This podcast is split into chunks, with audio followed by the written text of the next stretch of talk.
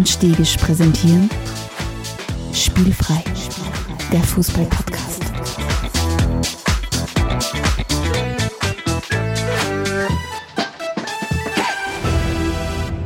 Herzlich willkommen zu einer neuen Folge von Spielfrei, dem Fußball-Podcast direkt aus Graz.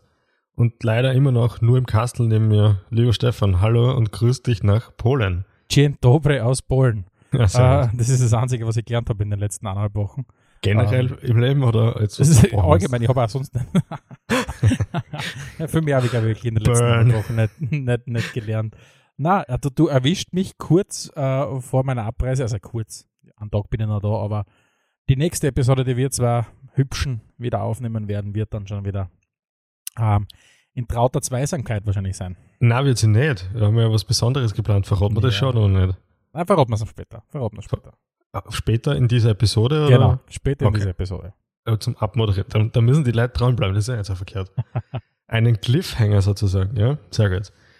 Du, sonst nicht viel passiert außer Fußball, oder?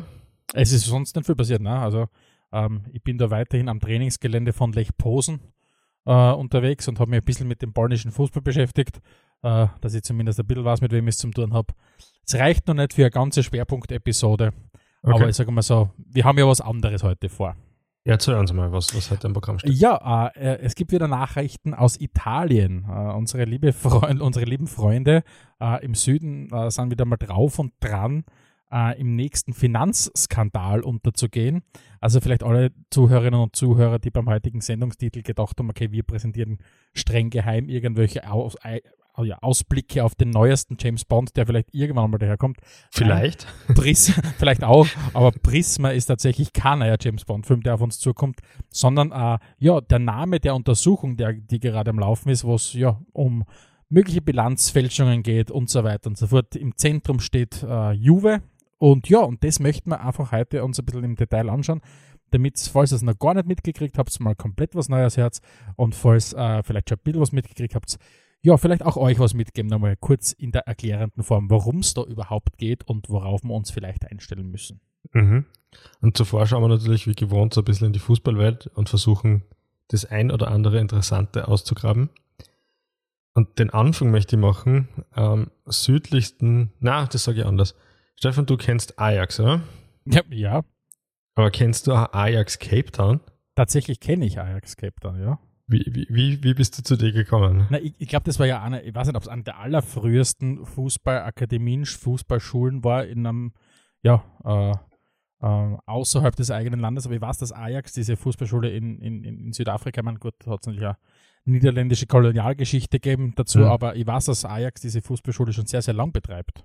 Genau, also für alle, die es nicht wissen, äh, Ajax hat sich äh, beteiligt, glaube ich, so muss man richtig sagen, oder war Hauptaktionär oder so irgendwas, ähm, von dieser Fußballschule in, in Südafrika. Und der Verein, der dann gespielt hat, äh, nannte sich Ajax Cape Town bis 2020. Und ich habe das sehr interessant gefunden, weil die hatten halt alles gleich, Logo, Dressen etc. Nur, dass sie halt in Südafrika gespielt haben. Und ähm, ja, genau, sozusagen ein Ausbildungsverein war ähnlich wie Liefering zu Salzburg oder so, könnte man eigentlich sagen. Und auch ganz lustig, seit 2020 heißen es eben nicht mehr so, sondern jetzt heißen es die Cape Town Spurs. Wirklich? Ja, da habe ich natürlich an die denken müssen. Also, Wirklich? da- Nein, das da- überhaupt nicht mitgekriegt. Ja. Aber hat aber hat's irgendwas mit, mit den Spurs zu tun? Oder haben die gebrochen mit, mit der Ajax, oder? Ajax ist ausgestiegen, ja. Okay. Ähm, hat, glaube ich, aber mit den, mit den Spurs aus Nord-London nichts zu tun. Okay. Sind, sind genauso Hitzköpfe. Übrigens, angeblich ist Spurs, ja, äh, also der Name der Tottenham Hotspurs ja abgeleitet von einer Shakespeare-Figur. Harry Hotspur, glaube ich, hat irgendein fiktiver Charakter in irgendeinem Shakespeare-Roman. Das kann ich weder bestätigen noch, verneinen. ja, mein Shakespeare ist nicht so, bin ich nicht so am Kosten, muss ich ehrlich sagen. Du, bleiben wir kurz bei den Spurs. Deren letzten äh, Europa League äh, konnte nicht ausgetragen werden, weil äh, Covid-Ausbruch war. Ähm, und jetzt da wird es am grünen Tisch entschieden. Was sagst du denn dazu? Ähm, ja, ich meine, erstens mal, wer hätte damit rechnen können, dass in UK äh, die Infektionszahlen wieder steigen, wenn du seit Monaten und Wochen und Monaten jetzt wieder quasi keine Regeln mehr hast. Ja, das fällt ihnen natürlich jetzt auf den Kopf. Ich glaube, die, F- die, die, die Premier League und FA, glaube ich, sind sehr gerade es vergeht gerade kein Tag, wo irgendwie neue Ankündigungen, wo nicht neue Ankündigungen kommen Richtung Verschärfungen und, und so weiter und so fort. Mhm. Ich glaube, aus Sicht der Spurs ist es einerseits natürlich notwendig, weil du kannst nicht mit, mit 13 Leuten im Verein, ich glaube, acht Spieler und fünf, fünf Betreuer, die positiv getestet worden sind, kannst du das Spiel nicht spielen. Uh, und ich glaube, sie haben sich also mittelmäßig bemüht, um tatsächlich uh, uh, das Spiel noch tragen zu lassen. Also mhm. wenn du, wenn du, wenn du warst, oder wenn man weiß, wie wenig allein schon die Europa League äh, den englischen Vereinen zählt, kann man mal davon ausgehen, wie viel die, die Conference League den europäischen Vereinen. Äh, Aber ist, ist nicht trotzdem ein bisschen peinlich in der, in der Vorrunde? Ja, natürlich, natürlich. Ist es, natürlich ist es peinlich. Es ist aber viel peinlicher als, als das ist, dass du am, am, am vorletzten Spieltag halt äh, in Mura, wo Sturm gewonnen hat, äh, wo, äh, als Tottenham auch verlierst. Und, mm, und obwohl, du, obwohl du mit deinen ja, Kapazun dann auffährst. Also wie gesagt, die, die, die, die Spurs Performance heuer international und am Anfang war sie ja meist in der Meisterschaft, war absolut, absolut oder an, alles andere als ruhmreich und genauso ja, wenig ruhmreich werden sie jetzt da ausscheiden. Und, und das, dass es am grünen Tisch passiert, ist halt ein bisschen sinnbildlich im Moment für, für, für die Spurs. Aber ja, ich glaube, sie, sie, das, das, da gibt es tatsächlich, glaube ich, kaum, kaum jemanden im Verein, der dem Ganzen eine Träne nachweinen wird. Okay, ja. Uh, was ebenfalls ein bisschen peinlich war, war die Champions League Auslösung heute. Hast du was mitgekriegt? da habe ich was mitgekriegt, ja. Ich habe mitgekriegt, dass, dass alles, was schief gehen können, hat, glaube ich, schief gehen können. Das Einzige, dass, glaube ich, der Shevchenko nicht in diesen Topf mit den Kugeln erbrochen hat, aber sonst, glaube ich, war, es, glaube ich, hat all, nichts funktioniert. Irgendwie. Kurz vielleicht zu den Auslosungsregeln äh, Regeln im Achtelfinale. Man darf halt natürlich nicht gegen den Mannschaft, gegen, gegen diese Mannschaft gelost werden, in dem er schon in der Vorrunde gespielt hat.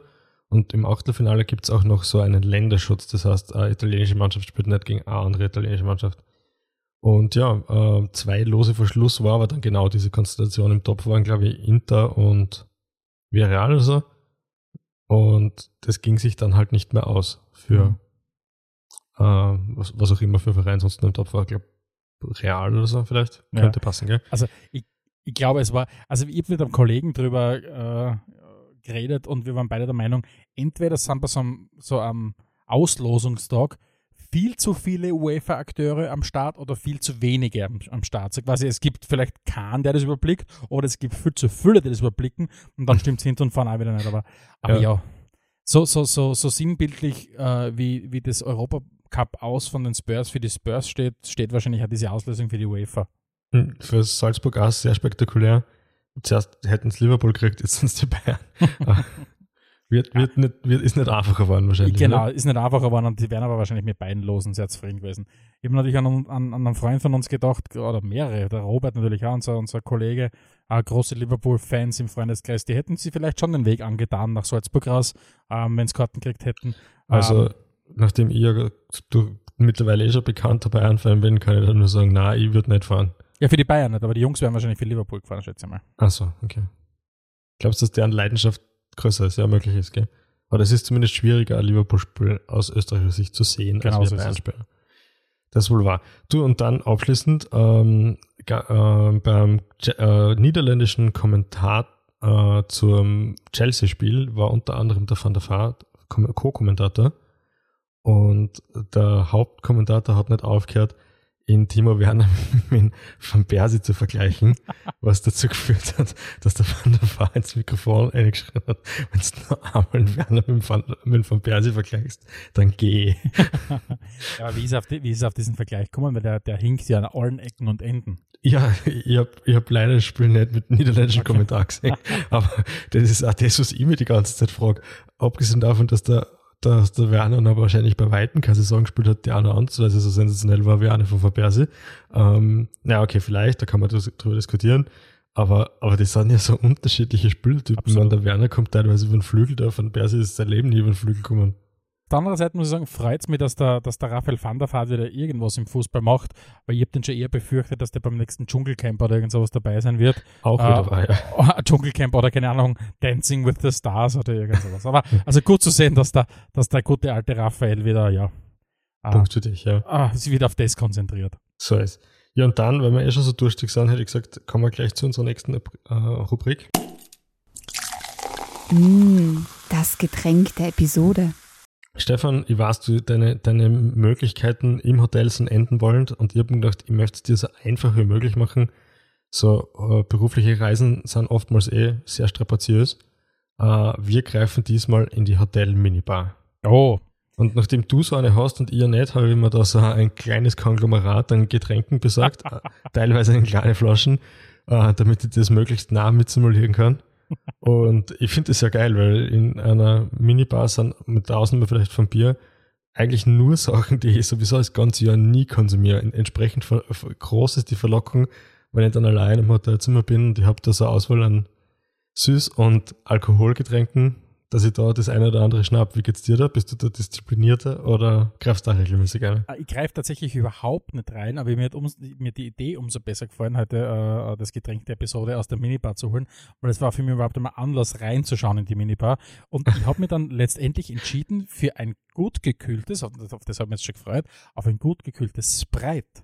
Oh, ja, so bin ich da Ja. ja gar nicht weit weg, Ja, weil ich habe nämlich ein Fanta. Oh, schau, da ist er. Ja. Ja, Ja, dann Prost, lieber Stefan. Süß, Süßnasen. So, Prost. Und, und die, die, die Alkopops und alles, was noch ein bisschen härter ist, das heben wir uns für den Schluss auf, hätte ich gesagt, oder? Ja, ich traue mir, trau mir die polnischen Alkopops nicht trinken.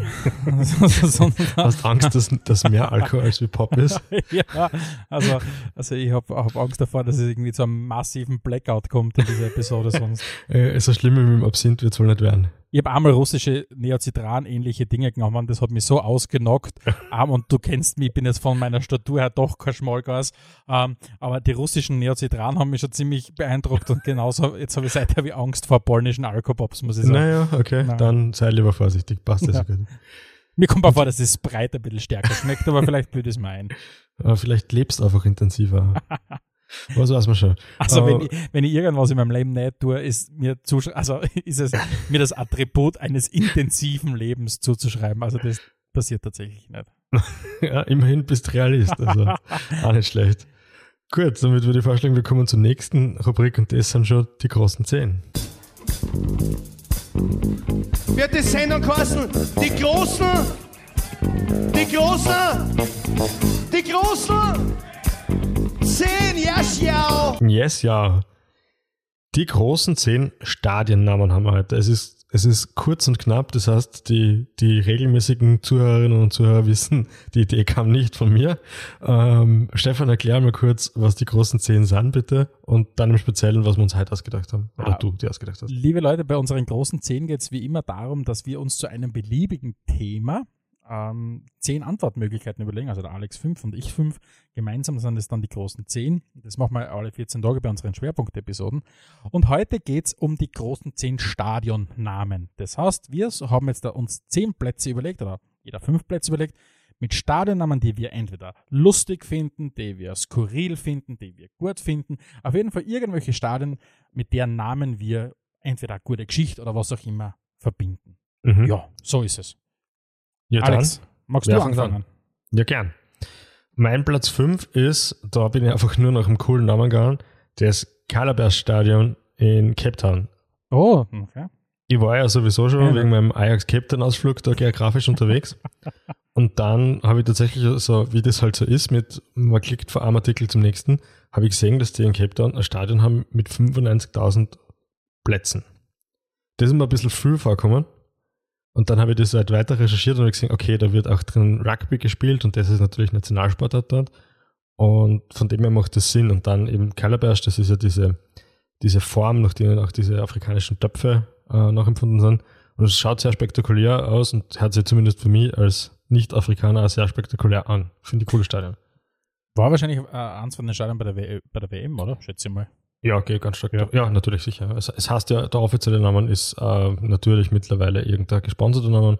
Okay. Wobei da auch ganz, ganz spannend, die gesponserten Namen verbietet die FIFA zu verwenden. Genau, Eddie Wafer, schätze ich mal nicht, weil es ist ja, hast ja Stadion Salzburg und FC Salzburg, glaube ich. Mm, Ja, tut es wieder was Spezielles, glaube ich, aber, auf der anderen Seite die Allianz Arena ist die Allianz Arena, oder? Ja, stimmt da wieder. Ja. Vielleicht wissen das unsere Zuhörerinnen. Also, wenn ihr mehr Infos habt zum Thema, was man sponsortechnisch tun darf und was nicht, bitte gern her damit an redaktion.spielfrei.at. Stefan, dein Platz 5, bitte schön. Mein Platz 5 führt mich, wenn man so will, ins Kapstadt von Österreich äh, nach Ried im Innkreis. und zwar heißt sie mittlerweile leider nicht mehr so, aber ich habe es ganz großartig gefunden, dass wir selbst einmal zu Gast waren in der Keine Sorgen Arena. Ja. Und das finde ich einfach, war für mich, äh, wie, wie wir gesagt haben, wir machen das Thema fix starten. Ich habe gewusst, die Keine Sorgen Arena kommt fix rauf. Und natürlich Great Minds Think Alike, das wäre mein Platz 4. Und von Oh, dem her tatsächlich, schau. gebe ich gleich wieder weiter an dich für deinen Platz 4. Mein Platz 4 der großen 10 Stadionnamen. Ähm, auch leider nicht mehr der aktuelle Stadionnamen. Mittlerweile heißt es, glaube ich, Trolley Arena. Also sie bleiben sie ihrem Stil extrem treu. Und zwar äh, sprechen wir von dem Verein Kräuter Fürth, der am Wochenende endlich ihr erstes Bundesligaspiel äh, gewonnen haben in dieser Saison. Und zwar haben die bis 2010 in dem Playmobil-Stadion gespielt. Und Ja. das, und das ich, warst du mehr Lego oder mehr Playmobil? Ja, eindeutig Lego. Ja. Und du? Also ich, ich, war, ich war definitiv äh, der, der, der, der, der Playmobil-Spielende. Das heißt, ich mich mehr auf die, die Geschichte vom Spielen konzentriert und weniger aufs Zusammenbauen von Sachen, weil offensichtlich war ich damals schon nicht so geschickt bei den Dingen. Ähm, deswegen, aber deswegen bin, ich, deswegen bin ich großer. Also ich glaube, wenn du, je nachdem, ob du Playmobil spielst oder, oder Lego spielst, wahrscheinlich schon viel von deinem Leben dann ableiten kannst. also du meinst, das wird relativ früh entschieden. Na, ich glaube, Bauingenieur wird keiner, der, der, der, oder Bauingenieurin wird keiner oder keiner, oder keine, die früher viel Playmobil gespielt haben. Ich glaube, die sind alles Lego-Spieler oder Spielerinnen. Gewagte Theorie. Belassen Ja, wir es dabei. Aber sollen wir mal wer das Gegenteil beweisen, sagen wir mal so. Es Stimmt, und die Tatsache, dass da keines Gegen- Gegenteil beweisen kann, bestärkt ja nur die. Ne? okay, ich glaube, ich komme zu meinem Platz 3. Ja. Und zwar ist das auch eine ehemalige Spielstätte, und zwar der Bowling Ground. Oh, schau, schein, ja. Ja, wir haben ja uns äh, vor kurzem erst mit West Ham auseinandergesetzt. Und Bowling Ground ist äh, benannt nach der zweiten Ehefrau vom King Henry dem Achten, der Anna Boleyn. Mhm. Und ja, man, wenn ein Stadion für die Königsfrau, also für die Königin sozusagen, gut genug ist, dann wohl auch für mich. Ja, finde ich, find ich gut. Da da werden wir gleich mal eine Empfehlung aussprechen. Also hört sich an unsere alte Episode, also ist gar nicht so lange her, ähm, zu, zu, zu West Ham. Also sicher für viele von euch was, was sehr, sehr Interessantes auch dabei. Genau. Mein Platz 3 und würden wir beide ein Stadion benennen müssen, würden wir es wahrscheinlich Stadion der Freundschaft nennen. Oh, ja, das und genau jenes Stadion der Freundschaft steht in Cottbus. Was verbindest du mit Cottbus? Verbindest du irgendwas mit Cottbus? In, in geilen Goli Biblica. ja, aber oder? Es ist egal, mit wem du redest. Es ist, wenn du sagst, Stadion der Freundschaft, Cottbus, Biblitzer kriegt einen Ball am Schädel, legendär. Schon. Ich glaube, ja. das, das ist für jeden ganz weit abgespeichert. Jetzt tut er mal ein bisschen laut, muss ich sagen. Ja, ich weiß. Gut, Platz 2. äh, mein Platz 2 mittlerweile schon. La Bombonera. Oh, Die schau. Pralinenschachtel. Ja, sehr, sehr fein. Ja. Ja, cooles Stadion, äh, hitzige Gefechte, die da drin ausgetragen werden. Ähm, und auf jeden Fall etwas, was, weil es halt wahrscheinlich auch sehr, sehr umständlich, oder weil es halt auch so umständlich ist, trotzdem auf jeden Fall einmal Reise wert wäre. Also Sehr nice. Ja, mir, find ich. argentinischen Fußball würde mich schon sehr reizen, nochmal Ja. äh, das eine oder andere Spiel zu sehen. Was aber auch, dass das sehr viel Planung braucht, dass wir da mal hinkommen. Ja. Ja. Aber vielleicht gelingt es uns einmal. Finde ich gut. Ist ein sehr, sehr verdienter zweiter Platz, muss ich wirklich sagen. Also Kompliment an die. Mhm. Dann Mein- Platz 2 von dir. Mein Platz 2 führt mich, also von Ried über, über Fürth und Cottbus geht es für mich auch für mich nach, nach Lateinamerika. Und für mich ist es das Estadio Azteca in Mexico Oh. City. Ja, Das, Az das Aztekenstadion, erstens mal geil, weil ich habe keine Ahnung von Azteken, aber ich habe mir dann ein bisschen sowas angeschaut. Die haben auch arge Sachen gebaut. Ja, Äh, und und das. Sta das Stadion ist irre. Und dann, ich ist, mir- ich jetzt ein bisschen gelesen habe und so weiter, ist mir mal aufgefallen, WM-Finale 1986, 114.000 Menschen im Stadion. Mhm. 114.000, das sind 100.000 mehr als in einem sehr, sehr selten, fast ausverkauften Stadion in Graz. 100.000 Ja, mehr. gut, guter Maßstab. Und vielleicht nur zur Klarstellung, nein, wir glauben nicht, dass das Aztekenstadion von Azteken gebaut wurde. Wir haben Nein. gemeint, der Name ist cool und Ja. Azteken haben auch coole Sachen gebaut. Genau. Ja. Wobei, ich weiß es nicht, ob es nicht von den Azteken gebaut worden Wir, ist. wir wissen also, ich es weiß es aber wir behaupten es jedenfalls auch nicht. Ne? Ähm, auf jeden Fall, ich habe gelesen, dass, dass Michael Jackson das Estadio Azteca fünf Tage hintereinander mit jeweils 100.000 Leute vollgebracht hat. Ich glaube, die letzten, die das geschafft haben, waren, die, waren glaube ich, die Klostertaler oder sowas. Das oder irgendwelche religiösen Fanatiker vielleicht. ja, Ja. ja, die Klostertaler, sage ich. Ja. Ja. Gut, dein, Ja. Dein, deinen Hang zum Schlager teile ich ja nicht, deswegen rette ich mir meinen Platz 1. Ich, ich finde es nett, dass du es nur als Hang bezeichnest. Ja, weil Ich, noch- ich, ich sehe mich selbst als full-grown Schlagerfan. Also. Und und nur das weil, ist schon wie unsere Follower weniger werden. na, gerade jetzt werden sie aufatmen und sagen, jetzt macht alles Sinn. Warum? gut, Na gut. äh, aber um das soll es nicht gehen. Es ist ja kein Schlager-Podcast, sondern ein Fußball-Podcast. Und im Fußball-Podcast, beim Fußball braucht man Schlagerfrei. Beim Fußball braucht man Stadien und um die geht es jetzt da. Dein Platz 1 der großen zehn Stadionnamen, lieber Alexander. Old Trafford. Das Old Trafford. Mhm. Was hast denn Trafford? Hast du das? Ich habe mir überhaupt keine Ahnung. Habe ich mir noch nie angeschaut. Ist Ja. wahrscheinlich dort irgendwas, vielleicht der Bezirk oder so irgendwas, keine Ahnung. Ähm, wie es ne, noch genannt wird, ist Theatre of Dreams. Mhm. Und äh, tatsächlich ist es so, ähm, wenn ich an Old Trafford denke und wenn ich Leute in oder Ma- Mannschaften in Old Trafford spielen sehe, ist das für mich, das ist irgendwie so der romantische Fußball, wie ich ihn aus meiner mittleren Kindheit, frühen mittleren Kindheit äh, kenne. Und ja, es ist ein riesiger Platz, bietet viele Möglichkeiten für geiles Spiel und ich habe erst kürzlich im Arsenal gegen United angeschaut, oder umgekehrt, United gegen Arsenal natürlich. Und da haben sie im Old Trafford auch wieder gespielt und ja, jedes Mal geil laut. Cooles Ja. Stadion. Ja, das ist schön Stadion. Vielleicht ist ja kommt Old Trafford für so etwas wie Old Shatterhand. Vielleicht ist das auch, vielleicht ist das irgend so Möglich ist alles. so, und was so eine natürlich schon Karl-May-Figur. Ja. Der was Old Trafford. wichtig ist, ähm, Old Trafford heißt halt zumindest jetzt noch Old Trafford und nicht die Abu Dhabi irgendwas Arena. Ja, warten wir noch ab.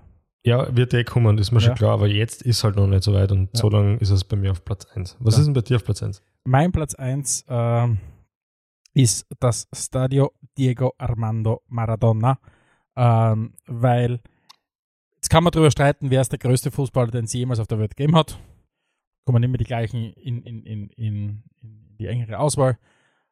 Und der einzige, der jetzt, glaube ich, schon ein Stadion hat, das nach ihm benannt ist, von dieser Auswahl, ist der Diego. Und dass der Diego ein Monat nach seinem Tod, das, hat sich jetzt vor kurzem ja gejährt, äh, im November 2020 ist er gestorben und im Dezember, das heißt kurz darauf ist das Stadion schon nach ihm benannt worden, das heißt man hat gemerkt, sehr kurze Entscheidungswege haben dort unten gegolten dann in dieser Phase, ähm, ist natürlich für mich äh, das Tüpfelchen auf dem i, wenn es darum geht, dass diese Stadt dem Typen zu, zu, zu Füßen liegt. Und nachdem, wie wir da unten waren, haben wir ja so, wie wir in Napoli waren, haben wir ja so ein ganz Gefühl dafür gekriegt, wie präsent er in dieser Stadt ist. Also wie Mhm, viel Fall. Ja. wie viel Gemälde es da an den Hausmauern gegeben hat und dann bist du wieder da in ein Café eingegangen für einen kleinen Espresso und, und, und, und hast da wieder einen eigenen Schrein gesehen. Ich kann mich erinnern, ich habe ein Foto gemacht von so einer, in so einem kleinen Café, wo wirklich so quasi so ein religiöser Schrein aufgebaut war, nur mit, mit äh, äh, Maradona, äh, ja, Utensilien.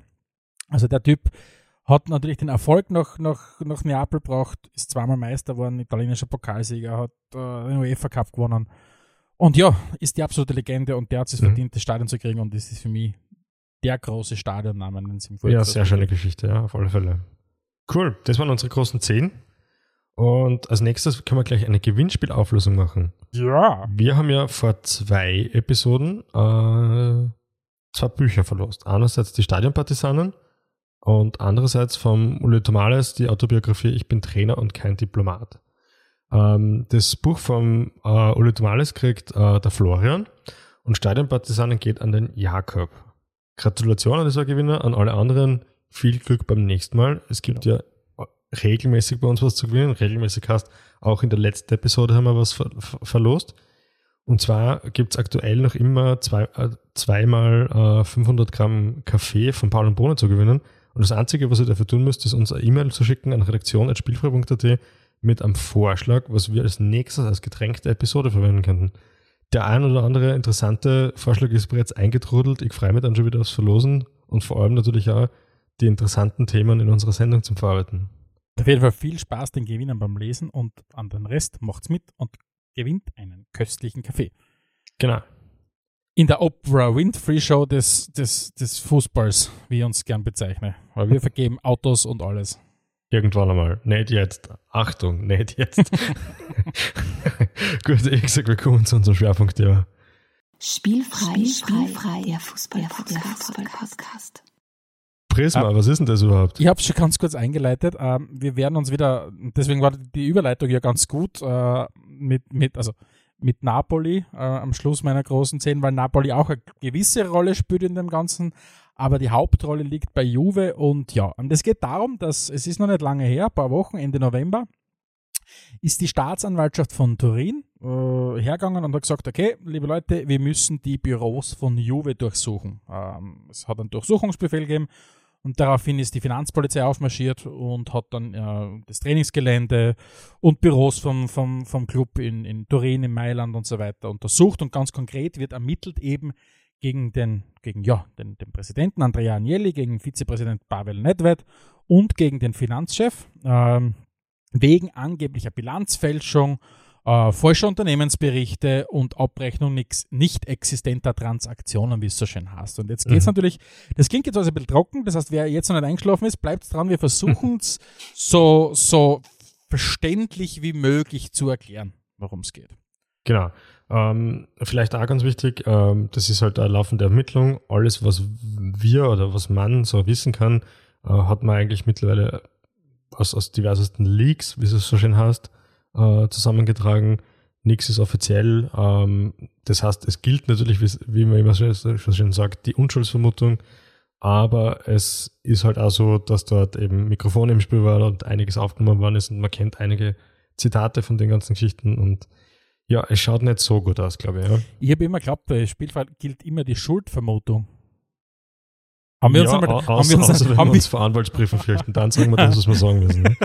hat es denn immer geheißen, wir, wir, es gibt immer so, wenn es den ersten Verdacht gibt, sofort, dass wir die Schuld vermuten. Von die waren sicher. Die waren sicher. Das macht ja alles Sinn. Ah, da sind wir, ah. bisschen, da sind wir ein bisschen vorsichtig. Ja? Okay, da sind wir vorsichtig. Also es gilt natürlich die Unschuldsvermutung, äh, nicht Vermittlung. Gut, okay. also um es nochmal konkret zu machen. Die Staatsanwaltschaft will feststellen, ob im Dreijahreszeitraum von 2019 bis 2021, also diese Saisons 18, 19, 19, 20, 20, 21, ob die Bücher von Juve sauber sind. Und mhm. insbesondere mhm. geht es um satte 282 Millionen Euro, die Juve aus Kapitalgewinnen gemacht hat. Jetzt mhm. fragt ihr euch vielleicht, okay, was sind Kapitalgewinne? Vielleicht darf ich es ganz kurz erklären? Bitte. Und zwar, was also Juve vorgeworfen wird, ist, dass man vermutet, diese 282 Millionen sind nicht ganz sauber. Ein Kapitalgewinn ist im Grunde nichts anderes, als wenn du einen Spüler verkaufst, dann nimmst du den Verkaufswert her und ziehst davon den Buchwert ab. Und der Buchwert, und jetzt sind wir an alle Hackschülerinnen und Hackschüler unter uns, der wird jetzt gerade kalt über den Rücken runterlaufen. Ähm, der Buchwert ist der Wert, mit dem der Spieler und jeder Spieler, und das muss man vielleicht ja dazu sagen, ist bei einem Verein ein immaterieller Vermögenswert und steht deswegen in der Bilanz. Mhm. Und jeder dieser Spieler hat einen gewissen Wert, mit dem er aktiviert wird. Also wenn du einen Spieler kaufst, dann kommt er mit dem, kommt er, kommt er in die Bilanz rein und dann wird er schon schön abgeschrieben, wie es so schön hast. Das heißt, wenn du einen Spieler um 20 Millionen verkauft hast, äh, gekauft hast und der kriegt einen 5-Jahres-Vertrag, dann verliert der Spieler jedes Jahr 4 Millionen Euro an Wert. Und diesen, diesen Wertverlust stellst du ihm über die Abschreibung da. Das heißt, nach einem Jahr ist der Spieler noch 16 Millionen Euro wert in der Bilanz, nach zwei Jahren 12 Millionen und so mhm. weiter und so fort. Genau. Und wenn du dann diesen Spieler verkaufst und diese, Transfers, äh, diese Transfersumme höher ist als der Buchwert, der noch drinnen steht in der Bilanz, dann hast du einen Kapitalwert gemacht. Zum Beispiel, um es jetzt ein klassisches Beispiel herzunehmen, die Salzburger kaufen um relativ wenig Geld den Hausnummer, den Adiemi, mhm. äh, schreiben den über ein paar Jahre ab in ihrer Bilanz und verkaufen den wahrscheinlich im nächsten Sommer um richtig viel Shoulder und dann sagst du, okay, das ist ein sauberer Kapitalgewinn, weil der Verkaufswert doch deutlich höher ist als dieser Buchwert. Jetzt haben wir die Situation, beim, genau. Adi, beim Adeyemi macht es ja bis zu einem gewissen Grad Sinn, weil du sagst, okay, das ist ein junger Spieler, der gerade richtig durchstartet, hat richtig viel Potenzial, dass dessen Verkaufswert sehr hoch ist, das kann man erklären. Rund um diesen ganzen mutmaßlichen Skandal bei Juve schaut es aber natürlich und bei allen anderen italienischen Vereinen hm. schaut es ein bisschen anders aus. Da gibt es zwei, zwei ganz spezielle Fälle für mich, die ich immer in der Recherche rausgepickt habe. Das eine ist natürlich das klassische, oder nicht ganz klassisch, aber mittlerweile schon sehr traditionelle äh, Gegengeschäft. Das heißt, Spieler A geht zu Verein B um 50 Millionen und Spieler B geht zu Verein A um 55, 60 Millionen oder gleich für, das ist ganz wurscht. Das führt nämlich zu dem Effekt, dass ähm, Vereine auf der einen Seite ähm, auch hinsichtlich Financial Fair Play ähm, eine Summe von 50 Millionen abziehen können und auf der anderen Seite äh, kurzfristig in der Bilanz ja nur Aufwände haben in, in der Höhe, was halt ein Jahr von dem Spieler für sie kostet. Das heißt, man hat einmal einen kurzfristigen Gewinn, der dir aber nachträglich natürlich erschlagt, weil du ja immer Jahr für Jahr immer weiter zahlen musst. Und das andere ist, ähm, wenn du jetzt das Spieler aus dem eigenen Nachwuchs hast, dann haben die mal prinzipiell einen Bilanzgegenwert von null, ja. Und du hast sie ja nicht gekauft. Du hast sie ja, nicht, hast ja nicht gekauft, du hast sie ausgebildet, sie sind bei null. Das heißt, theoretisch haben sie für dich, haben sie überhaupt, haben, haben, haben sie null Belastung in der Bilanz, aber wenn du sie verkaufst, äh, kriegst du einen Gewinn. Und wenn du jetzt da mehrere Spiele hernimmst, die du also quasi für 0 Euro ausgebildet hast und eine Bilanz hast und die jeweils so für 7, 8, 9 Millionen zahlst, dann kommt natürlich auch sehr viel zusammen. Ja? Und das ist, ein, das ist auch eine der Praktiken, die Juve jedenfalls angewandt hat. Und das ist ein Thema, ähm, das man, glaube ich, unterstreichen muss, dass das, warum, ist, warum spielt Juve so eine riesengroße Rolle? Also diese, diese Untersuchung, die eingeleitet worden ist, da stehen insgesamt 62 Transfers auf der Liste, die, wo die Staatsanwaltschaft sagt, hey, die 62 Transfers kehren untersucht. Und 42 von diesen Transfers, und viele sind nach dem, nach dem Muster aufgebaut gewesen, wie es der Alex gerade beschrieben hat, 42 von diesen Transfers betrafen Juve. Das heißt, entweder haben sie einen geholt oder sie haben einen verkauft. Aber das heißt, zwei, knapp zwei Drittel aller Transfers auf der Liste, ja, betreffen die alte Dame.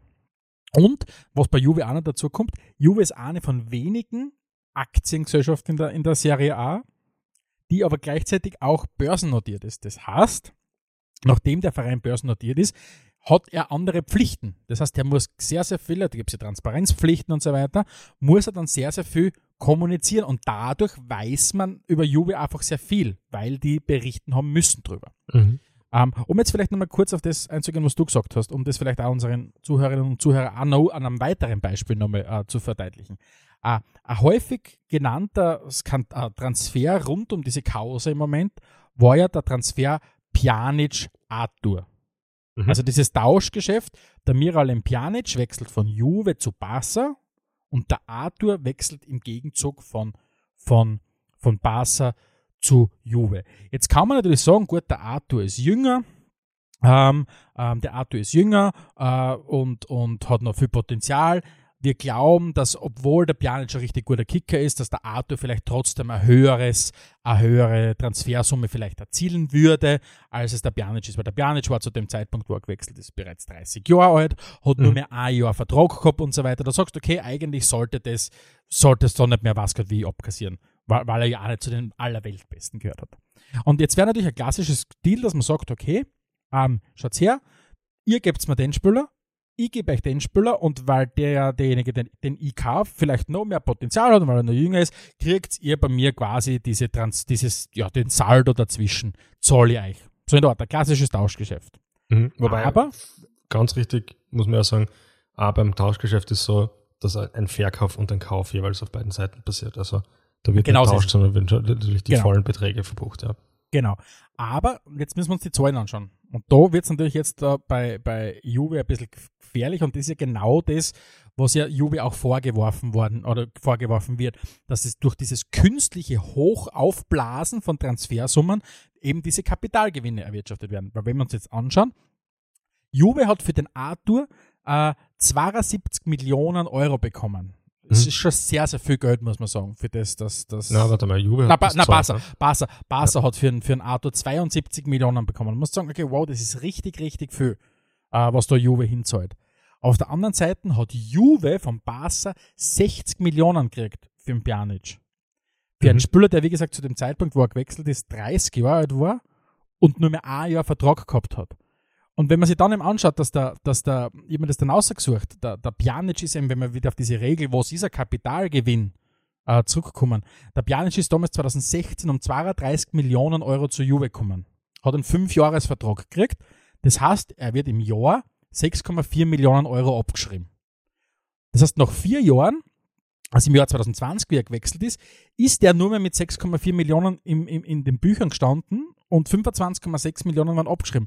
Und plötzlich hast du einen Verkauf von 60 Millionen für den Spieler, wo du sagst, okay, diese Transfersumme ist alles andere als nied- und nagelfest. Und plötzlich hast du einen Kapitalgewinn von 53,6 Millionen Euro in deiner Bilanz. Mhm. Und, und man sieht, warum es da geht. Es geht ganz stark darum, um dieses künstliche Aufblasen von, von, von von, von Verkaufssummen, um dadurch diese Kapitalgewinne Mhm. äh, zu, zu erwirtschaften. Jetzt hast du aber was sehr, sehr Wichtiges gesagt, nämlich die Transfersumme ist alles andere als nied- und nagelfest. Genau, weil wo, Ähm. wo, wo sagst du, es gibt ja keine Preislisten? Oder hast du sie, also ich habe sie nicht gesehen und du wirst sie wahrscheinlich auch nicht gesehen haben, wo man sagt, okay, das ist die Preislisten, so viel kosten alle Spieler. Und, und genau das ist natürlich das, was die ganze Sache jetzt extra spannend macht, weil ähm, sämtliche Summen, die man sich so mit guten, mit guten äh, Gewissen ausdenken kann, sind im Fußball ja eigentlich schon, schon gefallen. Ja? Also es gab die größten Geschenke von teuren Spielern, wenn ich da denke an, was ich nicht, letztens erst Luis Suarez von Barca zu, zu Madrid, äh, zu Atletico Madrid oder auch die teuersten Transfers, die man sich so vorstellen kann, wie halt ein Neymar-Transfer oder so. Und bis zum gewissen Grad ist das immer argumentierbar, aber bis zum gewissen Grad ist das halt auch hochgradig fiktiv. Und das ist jetzt natürlich schon spannend, wie das dann tatsächlich bewertet wird, weil äh, Ausred verlass mich nicht, ich als, äh, als Juventus sage, ich habe den Arthur deswegen so teuer gekauft, weil ich den brasilianischen Markt äh, besser vermarkten will und deswegen wollte ich einen brasilianischen Spieler haben und deswegen habe ich mir den Arthur geholt und umgekehrt geht es mit dem Pjanic natürlich genauso mit einem anderen Land. Und es wird ihnen noch ganz viel anderes einfallen. Wie schätzt denn du das ein? Äh, kann man kann man jetzt vor allem nachträglich sagen, wie viel ein Spieler wirklich wert ist? Kann man das wirklich bestimmen? Ja, der Wert natürlich ermittelt sich immer aus dem, was kosten andere, weil du vergleichst ja quasi den Wert des Spielers im Vergleich zu anderen Spielern. Ähm, und da spielt es natürlich schon eine Rolle, wie oft hat diese Person schon gespielt, was hat der schon für Leistungen gezeigt. Hat der mit seinen 23 Jahren schon 150 Profispiele, dann, dann hast du schon ein bisschen was gesehen von dem, was der kann und kannst vielleicht erahnen, wohin kann die Reise gehen. Mhm. Weil der, der Wert von einem Spieler, gerade wenn du einen, einen jungen Spieler kaufst, zahlst du ja immer das Potenzial mit. Es ist ja ein, einen Spieler zu kaufen, wir haben da schon mal ein paar Mal schon drüber geredet und äh, haben ja mal eine Episode gemacht zum Transfersystem. Einen Spieler zu kaufen hast du ja immer, das ist ein Risikogeschäft, weil du weißt ja nicht genau, du hast kein Gewehr, wie kann sich der Spieler äh, entwickeln, vielleicht verletzt er sich so schwer, dass er nicht weiterspielen kann, dann musst du alles im Prinzip abschreiben und so weiter und so fort. Ja. Aber, und das ist eben der große Punkt, wenn die Spieler mal ein gewisses Alter erreichen, dann tust du schwer zu argumentieren, warum der, und es gibt schon einen Grund, warum es eine Plattform mit Transfermarkt gibt, warum der plötzlich dann um 40 Millionen mehr verkauft, als sein Marktwert zu dem Zeitpunkt war. Mhm. Also und, das, und, und das kannst du dann irgendwann nicht mehr schwer, kannst du dann irgendwann nicht mehr, nicht mehr schwer, äh, nur mehr schwer argumentieren. Und das ist ja das genau das Riesenproblem unter Anführungszeichen, warum dieser, diese Untersuchung ja aktuell, also aus Sicht der Staatsanwalt immer sehr, sehr schwierig ist, weil du musst natürlich irgendwas finden, was dann auch letztlich vor Gericht hält. mhm, ganz klar, weil äh, jetzt, was du, das, was du jetzt beschrieben hast, würde jetzt sofort sagen, okay, beim Pjanic äh, wird die Argumentationsdecke dünner, aber was ein Auto betrifft, pff, nehme ich jetzt als Referenz zum Beispiel den Martial her, der ist um 80 Millionen von Monaco zu, zu United gegangen. Kann man jetzt drüber diskutieren, ob der jetzt eingeschlagen hat oder nicht. Das war halt ein Investment in den jungen Spieler. Ne? Mhm. Und das Problem ist, genau diese Fehler sind passiert, und das ist ja vorher schon kurz äh, angesprochen. Es sind ja auch, ist ja auch Kommunikation abgefangen worden. Das heißt, es gibt ganz klar belegt, es gibt Absprachen Mhm. äh, rund um dieses Thema, hey, zahl du mehr, dann zahl ich da mehr. So in die Richtung. Weil natürlich theoretisch hätten, hätten Juve und, äh, und, und, und Barca hergehen, hergehen können und statt 60 Millionen und 72 Millionen auch 30 Millionen und 42 Millionen zahlen können. Und du sagst, okay, ähm, ja, macht absolut trotzdem Sinn. Der Arthur ist mehr wert als der Pjanic, weil Arthur eh schon besprochen, jünger ist und mehr und Potenzial und pipapo. Mhm. Aber, aber warum diese hohen Summen? Und da bist du genau in dem, was wir vorher beschrieben haben. Je höher diese Verkaufssumme ist, desto mehr äh, gewinnst du an Kapital, oder hast du an, erzielst du an Kapitalgewinnen und kannst dadurch eigentliche Verluste, die du in deiner Bilanz hast, natürlich viel, viel leichter ausgleichen. Und da komme ich ja zu dem Punkt, wo plötzlich aus einer Bilanztrickserei, für die du vielleicht auch äh, erwischt wirst und so weiter und überführt wirst und anzeigt wirst und, und verurteilt und so weiter. Aber wo plötzlich aus einer Bilanztrickserei ein sportlicher Vorteil wird. Weil wenn du natürlich hergehst und über solche künstlich gebildeten äh, Transferkonstruktionen Kapitalgewinne erwirtschaftest, die dann deine Bilanz aufhübschen und so weiter und eigentliche Verluste, die du hättest, ähm, ähm, plötzlich äh, ausgleichen, dann kommst du vielleicht nicht in die Situation, dass du Spieler abgeben musst, hast dadurch natürlich einen sportlichen Vorteil, kannst dich vielleicht leichter für einen internationalen Bewerb qualifizieren Mhm. und dann kriegst plötzlich, wenn du für die Champions League qualifizierst, viel, viel mehr Kohle. Das, und plötzlich geht es um Kohle, die wirklich fließt. Alles andere sind ja Bilanzthemen. Mhm. Du sagst, okay, da, da, da tut es noch nicht weh. Aber wenn du dir jetzt anschaust, vor der Saison oder allgemein in den letzten zwei Jahren, Inter hat müssen hergehen, den Icardi verkaufen, den Lukaku verkaufen, Hakimi verkaufen und so weiter, damit sie das Financial Fairplay erfüllen und so weiter. Mhm. Ähm, Juve hat das nicht machen müssen. Und das ist genau um diese Sachen geht es ja. Und das ist ja auch der Grund, warum ja unter anderem im Raum steht, äh, von Punktabzügen, Geldstrafen, wieder mal äh, absteigen in die, in, die, in die Serie B, äh, Scudetto aberkennen und so weiter und so fort. Aber das heißt, es ist nicht einfach nur Bilanz fälschen oder Bilanztricksen. Ja, aber es gibt dann halt letztlich tatsächlich auch Leute, die dort zusätzlich geschädigt werden. Also eben zum Beispiel, du, du schaffst das gerade nicht, dich für internationalen Bewerb zu qualifizieren. Und das Geld, was da entgeht, das sind ja oftmals gleich mal mehrere Millionen. Ja. Es wird bei Juve wird gemutmaßt, dass ihnen die Champions League so ungefähr 80 Millionen, glaube ich, bringt im Jahr. Und Europa League werden wahrscheinlich 20 Millionen. Das Mhm. da reden wir von konkreten 60 Millionen. Und wenn du dir die halt quasi indirekt über Bilanztricksereien reinholst, weil du quasi keine Spüler abgeben musst, weil die Bilanz eh super sauber ausschaut und du vielleicht sogar Bilanzgewinne hast oder was auch immer, dann ist ja alles tipptopp, nicht? Mhm. Und, und, und jetzt habe ich gerade Inter angesprochen, als wäre Inter so, so, so super fein. Inter, hat, Inter und Milan haben gleich vor 15 Jahren schon Riesenprobleme rund um dieses Konstrukt gehabt, das auch Ja. damals schon vor 15 Jahren ähm, ähm, so ja, künstlich Transfersummen aufgebauscht worden sind.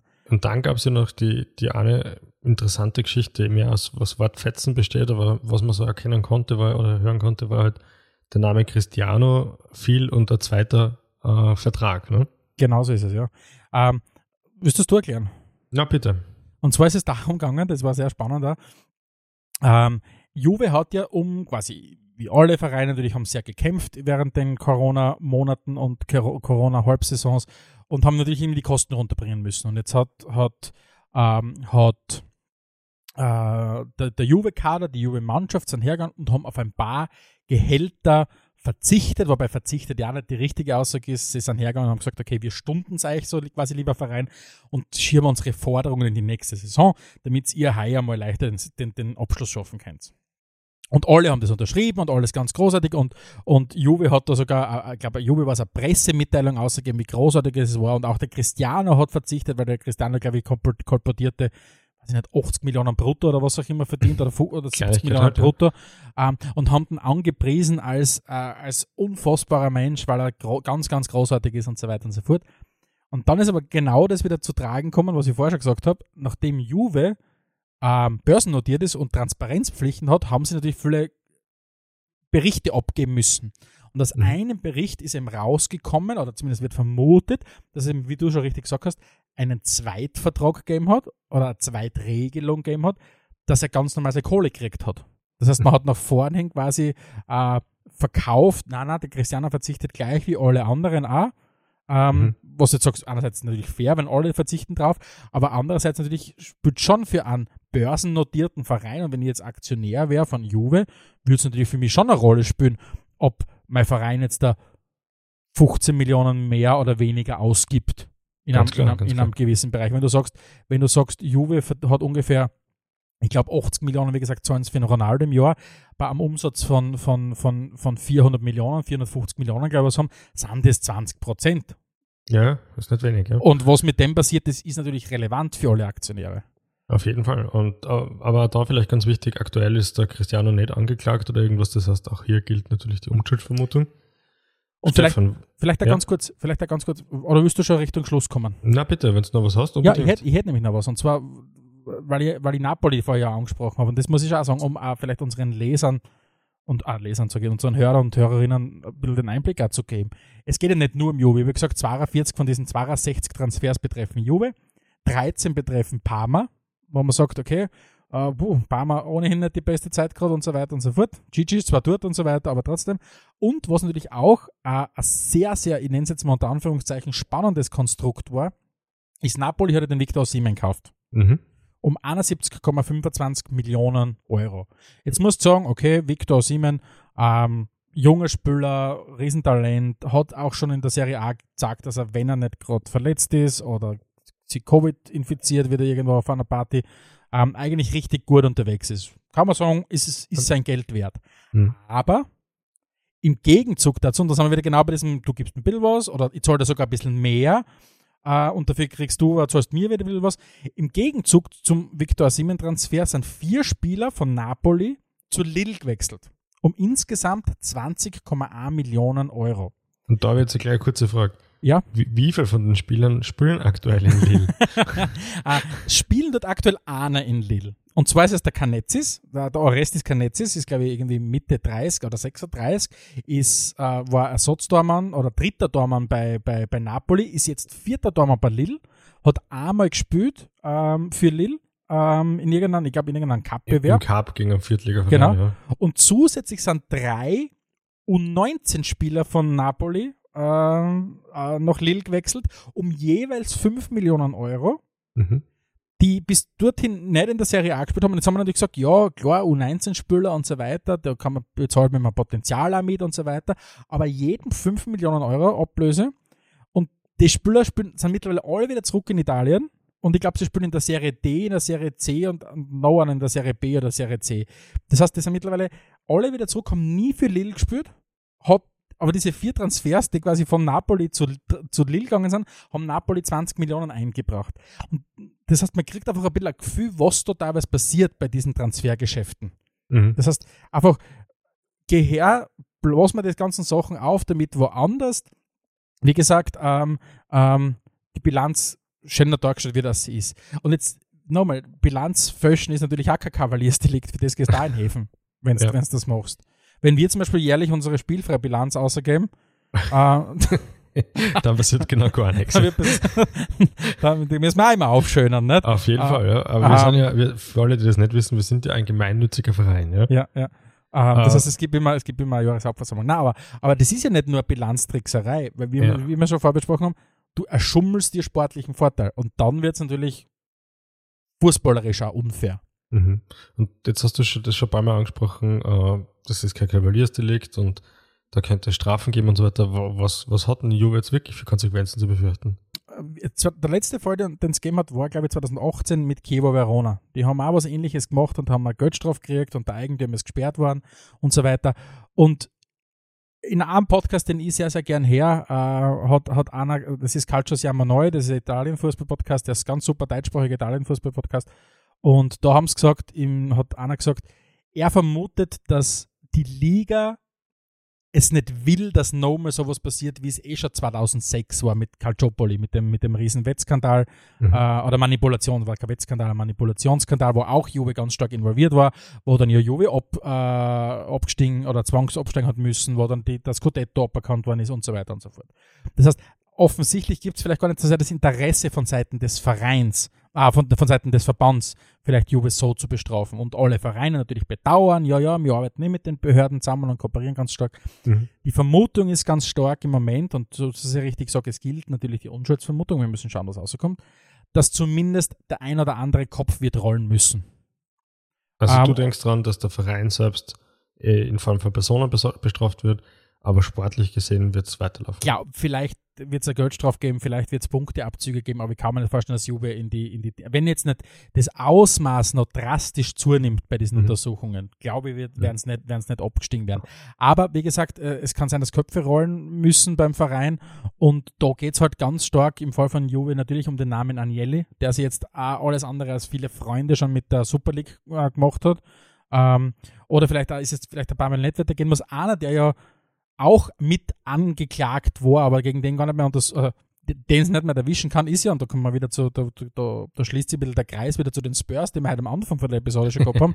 Ja. Der Fabio Baratici, der mittlerweile sportlicher Leiter bei, bei den Spurs ist, war ja genau in dieser Phase sportlicher Leiter von, von Juve und, und mittlerweile spricht man ja intern auch von der Metodo Baratici, das heißt von Mhm. der Baratici-Methode und der steht ja komplett im Zentrum, aber natürlich, der ist nicht beim Verein, das heißt, Ja, den aber, können sie- nicht mehr kann ausschmeißen. werden. Also ausschmeißen können sie nicht, aber aber, aber belangt wird er wahrscheinlich auch werden können. Ich weiß es nicht. Aber, aber wie gesagt, Okay. ähm, jetzt nicht das Orakel sagt es jetzt nicht, also das italienische, nicht, nicht ich, sondern keines ist ja richtig sicher, wo es jetzt hingehen kann. Wir werden es auf jeden Fall weiterhin beobachten.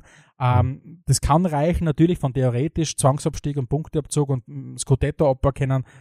Vielleicht ist es aber auch für Juve, ja, Geldstrafe, paar Punkte mhm. abzogen in einer Saison, wo es vielleicht ohnehin so wie heuer nicht Meister werden. Mhm. Also, oder vielleicht dauert es auch vier, fünf Jahre. Man weiß es nicht. Dass die Sachen ja. können natürlich auch ewig dauern. Sicher, ich meine, letztlich, letztlich liegt es ja daran, wie viel kann man jetzt beweisen und wie viel kann man halt nur unterstellen. Oder? Genau, so ist es. Es läuft immer auf das aus, ja. Ja gut, Stefan, wir haben, wir haben am Anfang der Sendung auch angekündigt, dass wir, dass wir noch was bekannt geben möchten. Yes. Äh, nächste Woche, Episode 64 ist es dann im Iman. Genau. genau. Ist es. Äh, wird wieder mal was Besonderes und zwar treffen wir uns mittlerweile zum, glaube ich, dritten Mal mit unseren Kollegen von Black FM. Ich würde fast sagen mit unseren Freunden von Black FM, oder? Ja, das kann man auf jeden Fall so Kollegen sagen. Kollegen und Freunden, ja. Genau, und werden äh, eine gemeinsame Do äh, Folge machen aus Black FM und Spielfrei. Und das, glaube wird wieder mal auf jeden Fall ein interessanter Jahresrückblick, beziehungsweise haben wir natürlich auch ein interessantes Spezialthema. Es wird getränkte Episode geben, es wird die großen Szenen geben. Also die, die Sendung wird wirklich vollgepackt werden und wir werden auch unser Bestes geben, dass sie vor Weihnachten noch veröffentlicht wird. Und es, es, es klingt auf jeden Fall so, äh, wie wenn das eine Episode wird, die so lang dauert, dass vielleicht an den Weihnachtsfeiertagen wirklich genug Material habt mit einer Podcast-Episode, das wirklich ein Zeitelherz. Genau, wenn es genug gestritten habt mit der Familie am Tisch, stöpseln eine also am 25. in der Früh Welt ab, abtauchen und ein bisschen entspannen. Gut. Gut. Danke wie immer fürs Zuhören und schaltet das nächste Mal auch wieder ein, wenn es heißt Spielfrei, der Fußballpodcast direkt aus Graz. Adelmann und Stegisch präsentierten Spielfrei, der Fußballpodcast.